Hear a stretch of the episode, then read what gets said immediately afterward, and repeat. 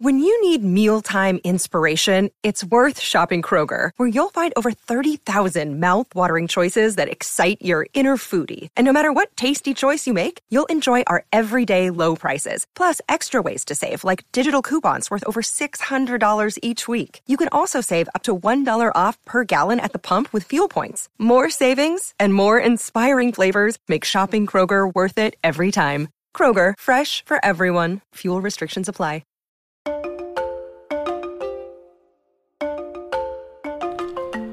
Buenos días, soy Víctor Abarca y estás escuchando Expreso con Víctor, el podcast diario sobre tecnología, tecnología que importa y cultura digital. Y hoy tenemos un episodio que parece, o sea, mm, las noticias que te voy a contar parece que están sacadas de películas de Marvel, que si un satélite de Elon Musk desintegrándose en el cielo eh, en España, eh, construyendo un superordenador para su metaverso, o sea, hoy literalmente la realidad supera la ficción.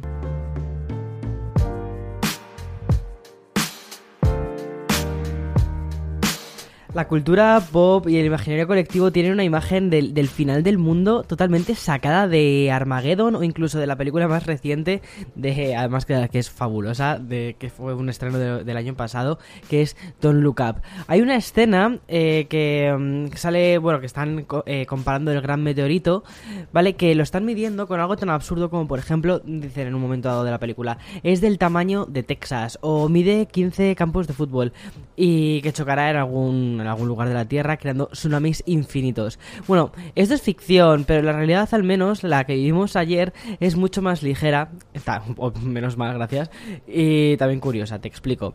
Recordarás que la temporada anterior de Expreso con Víctor, porque sí, estamos en la tercera temporada, hice varias menciones sobre una especie de carrera espacial que se haya creado para ver qué empresa lideraba el servicio de comunicaciones eh, en Internet, por esta vía, ¿no? O sea, Internet espacial.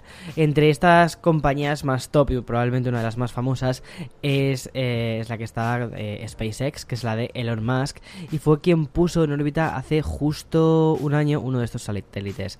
Pues bien, un año después uno de esos satélites, el del hombre Starlink, que es el servicio eh, de Internet que quiere ofrecer Elon Musk, se desintegró el domingo por la noche sobre la atmósfera formando una bola de fuego en España. El objeto de 260 kilos de peso alcanzó los 27.000 kilómetros por hora, cayendo finalmente sobre el mar Cantábrico. Este fenómeno además fue grabado por decenas de usuarios y estos vídeos publicados se pueden ver en las redes sociales donde además se observa cómo el satélite iba dejando como bolas de fuego que que progresa que se van eh, progresivamente fragmentando y además como iban cayendo de manera paralela.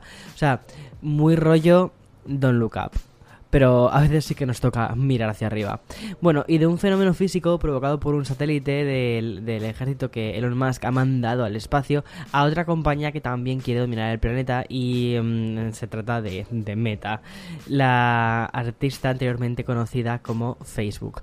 Esta vuelve a ser noticia tras un tiempo un poquito escondida. Bueno, necesitaba estar escondida, pero siempre iba dejándonos ahí como alguna cosita. Y lo ha vuelto a ser porque durante el día de ayer realizó un anuncio publicado en su blog oficial. Se trata del nuevo superordenador en el que están trabajando. Un superordenador de inteligencia artificial y mm, el nombre que le han puesto es Research Supercluster, RSC, y está diseñado para potenciar su, su apuesta plena por una inmersión total en el metaverso. Según este comunicado, el RSC, vamos a llamarlo con sus iniciales, pues para simplificar todo esto, ¿vale? Mejorará la contribución de la compañía en el desarrollo de la inteligencia artificial y tendrá un cometido muy específico que es crear modelos más exactos para los sistemas de aplicaciones que ya existen y desarrollar además tecnologías que, mm, que lo que hagan sea eh, fundar el mencionado metaverso. O sea wow mm, ok bueno y esta es ya sabes que esta es la nueva gran y nueva obsesión de Mark Zuckerberg es muy curioso porque yo creo que este año 2022, siempre estoy diciendo, espera, Víctor, ¿lo estás haciendo bien? Estamos en 2022, no estamos en 2052 con las noticias que estás leyendo. Sí, exacto, seguimos en 2022, me parece increíble. Bueno, eh, hoy de hecho me he metido en el New York Times, en la, en la página, en la parte española de, de New York, o sea, en español del New York Times, y están hablando sobre por qué los videojuegos tienen mucho que ver con, con el metaverso. Y es que es increíble cómo está llegando esto a, a un a una conversación generalista. Entonces, claro, me, me, parece muy curioso cómo también Mark Zuckerberg está en esta especie de carrera por, por ir hacia esto. Bueno, lo que te estaba contando sobre el nuevo superordenador de Mark es que se va a centrar en el mencionado desarrollo de los modelos diseñados para la inteligencia artificial y ha sido definido como el ordenador más rápido del mundo. Y no lo es aún porque se encuentra en una mm, fase 1, pero alcanzaría ese honor cuando pase a la siguiente fase. En, en esta fase, el RSC sería capaz de realizar a ver si lo leo bien, ¿vale? Porque es que estos números yo de verdad no... O sea, yo soy de letras, ¿vale? Entonces, quintiquillones, no sé lo que es eso, de operaciones por segundo. Vamos, una barbaridad, ¿vale? Y según Meta, esto sucedería cuando se supere la primera mitad del 2022.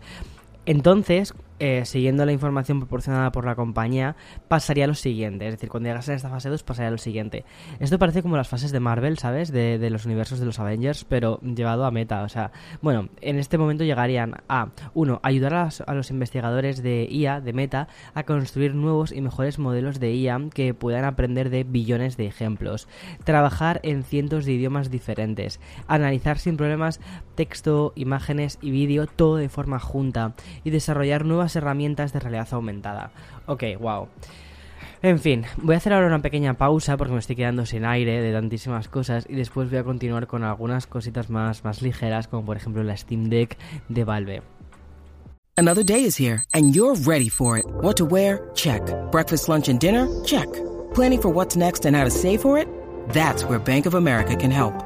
For your financial to-dos, Bank of America has experts ready to help get you closer to your goals. Get started at one of our local financial centers or 24-7 in our mobile banking app. Find a location near you at bankofamerica.com slash talk to us. What would you like the power to do? Mobile banking requires downloading the app and is only available for select devices. Message and data rates may apply. Bank of America and a member FDIC. Y bien, aunque no sea viernes, me voy directamente al terreno de los videojuegos, algo mucho más relajado que todo esto de meta, para anunciarte la nueva funcionalidad que va a tener la Steam Deck. Esta es la consola portátil de, de Valve que llegaría el próximo mes de febrero y además esta incluiría una nueva característica que seguro que va a ser muy bien recibida. Me estoy refiriendo al nuevo tipo de guardado en la nube, que es una sincronización dinámica con, lo, con, la nube y que permitiría a todos los usuarios trasladar y guardar las progresiones ¿no? que hagas de tus juegos entre consolas y dispositivos, incluso poniendo la Steam Deck en modo de suspensión. Eso está guay eh, porque, o sea, me imagino que muchísima gente utilizaría un, ordenador, un PC, para jugar a sus juegos y después, eh, cuando saliesen o estuviesen en el sofá, irían con la, con la Steam Deck. yo estoy, estoy muy tentado, ¿eh? Estoy muy tentado con la Steam Deck. Estoy a esto. Entonces, desde que mm, Phil Spencer dijo que sí, que se iba a poder utilizar Xbox Game Pass en la Steam Deck, dije, es que esto es como tener directamente una Xbox en tu bolsillo, o sea, es que es una pasada. Bueno, eh, lo que han comunicado desde el sitio oficial de Valve dicen así, dicen lo siguiente, con la sincronización dinámica con Cloud, Steam subiría automáticamente a la nube todos los datos de partidas guardadas modificadas antes de que el dispositivo entre en modo de suspensión.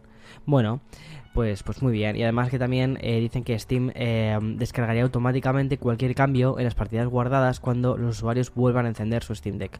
Pues perfecto. Y Dynamic eh, Cloud Sync que es como se llama ese servicio, ¿vale? Va a ser, que esto es lo guay, va a ser gratis, pero no se habilitará de forma automática porque la compañía ha informado que los desarrolladores deberían habilitarla manualmente desde Steamworks. Es decir, serán los propios estudios los que tienen que decidir si quieren o no ofrecer esta opción para sus títulos. Y como te decía al inicio, la Steam Deck llegaría en el mes de febrero, no es barata, no es una consola barata, pero si aún no realizaste tu reserva, es posible que te toque esperar unos meses más debido a la escasez de componentes que está deteniendo la consola de Valve. Por eso yo estoy así como un poco dudando, porque creo que esta consola, a ver, creo que lo puede petar mucho, ¿eh? Creo que lo puede, creo que puede funcionar muchísimo esta consola. Me parece muy curioso cómo Valve lo ha anunciado, que ha sido como eh, de un día para otro, ahora mm, tenemos esto, mm, ya podéis hacer las reservas. Y ha sido como un poco que nos pilló a todos un poco como así, ¿no? Eh, aunque yo te lo conté en un expreso, pero a todos nos pilló por sorpresa. Y ya parece que está cogiendo tracción que además hay gente que ya la está probando y que está diciendo esto es una pasada y me está, me está ahí el gusanito picando, ¿sabes? Bueno, Voy a pasar a NFTs porque Adidas y la firma Prada han anunciado una colaboración conjunta muy interesante. Se trata del lanzamiento de NFTs compuestos por 3.000 activos digitales creados por la eh, propia comunidad de usuarios. Bajo el nombre de Adidas Prada Resource, lo que ha anunciado las, dos marcas es que los participantes eh, puedan mandar una imagen de ellos mismos hasta alcanzar las 3.000 unidades. Una vez conseguida esta cifra se generaría un NFT singular al más puro estilo Beeple que estaría diseñado por, el, artista digital Zach Lieberman. Dentro de estos 3.000, 1.000 espacios estarían reservados a aquellos usuarios que hayan adquirido ya un NFT del Into the Metaverse que lanzó Adidas hace unas semanas.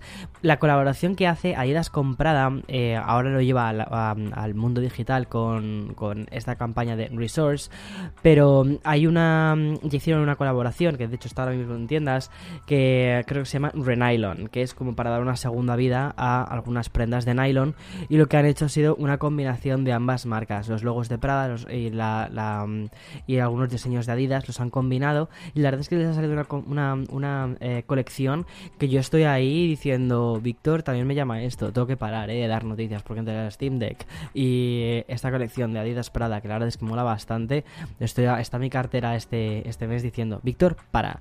Bueno, total, que... Em, como te estaba contando, este funcionamiento de este proyecto de los NFTs que han lanzado, que es como paralelo a esta colaboración que han hecho con Prada, tiene una letra pequeña y es que cada usuario que mande su imagen lo recibiría de vuelta en formato NFT, un activo digital que podrán acuñarlo de manera gratuita entre mañana 26 y el 27 de enero, o sea, ya.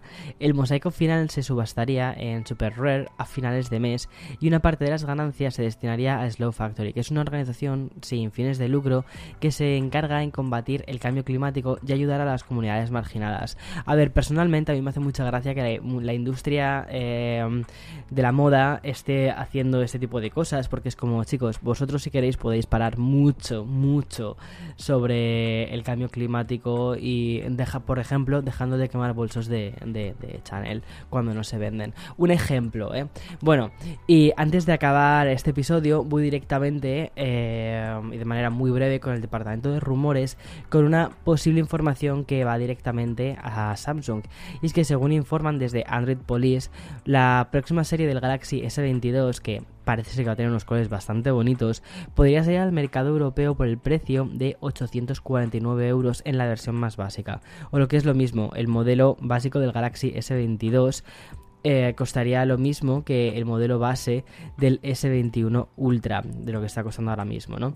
Siguiendo con estos diferentes modelos, los, posibles precios estarían fijados en unos 1049 euros y después el Ultra a 1249. Vamos, creo que no hay nada eh, así como muy, muy muy raro respecto a los precios del año pasado. Y obviamente estos incrementos irían muy paralelos al aumento de almacenamiento situado en 50 euros por cada salto en gigas. Que debo decir que Samsung aquí lo hace muy bien en cuanto al tema de los saltos de gigas, porque no es eh, tan caro como otras compañías, la verdad, los saldos. Entonces hace que de verdad quieras decir, bueno, pues me voy a un, eh, a un almacenamiento superior, que en otras cosas está, bien porque cada vez los teléfonos tienen mejor resolución, mejores cámaras y captan mucha más información y esa más información, ese extra, hace que al final se acumule en, tu memoria del dispositivo. En fin, hasta aquí todas las noticias. Para ser martes, la verdad, para ser un martes 25 de enero, eh, las noticias han estado bien cargaditas. Así que nada, que tengas un feliz día y como siempre digo, mañana más y mejor. Chao, chao.